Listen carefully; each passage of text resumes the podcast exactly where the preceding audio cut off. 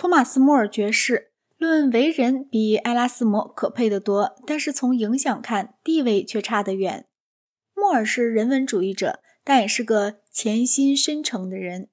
他在牛津大学时着手学习希腊语，这在那时候很不寻常，因此他被人当成对意大利的不信者表好感。校当局和他的父亲大为不满，他于是被牛津大学革除。随后，他迷上了卡尔图斯教团，亲身实践极端的苦行生活，寻思加入这个教团。正当这时，他初遇埃拉斯摩，分明是因为埃拉斯摩的影响，他执着没有走到这一步。莫尔的父亲是个法律家，他决定从事父亲的这行职业。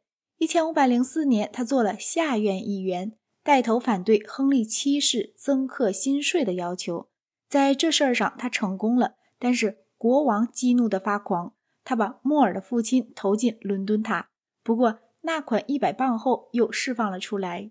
一千五百零九年，英王逝世，莫尔再操法律业，并且得到亨利八世的宠信。他在一千五百一十四年受封爵士，被任用参与各种外交使团。亨利八世屡次招请他进宫，但是莫尔总不去。最后，国王不但邀请自己到他的车尔西的家中和他一同进餐。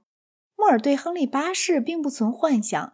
有一次，人家祝贺他受国王的爱顾，他回答：“假使我莫尔的人头真会让他得到一座法国城池，这颗头准得落地。”乌尔济倒败时，国王任命莫尔为大法官来接替他。和通常惯例相反，莫尔对诉讼当事人的馈赠一概回绝。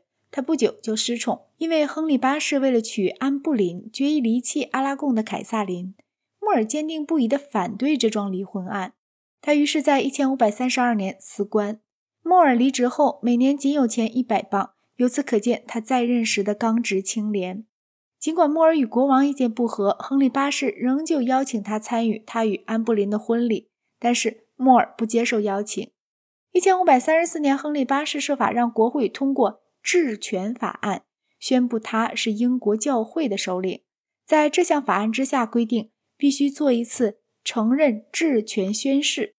莫尔拒绝宣誓，这只是近似叛逆，罪不该死。然而又凭着极靠不住的证词，证明他说过国会根本不能让亨利当上教会领袖的话。按这项证据，他被判成大逆反，斩首处决。他的财产移交给伊丽莎白公主，公主把他一直保存到他逝世的一天。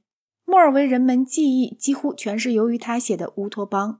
乌托邦是南半球的一个岛屿，岛上一切事都做得尽善尽美。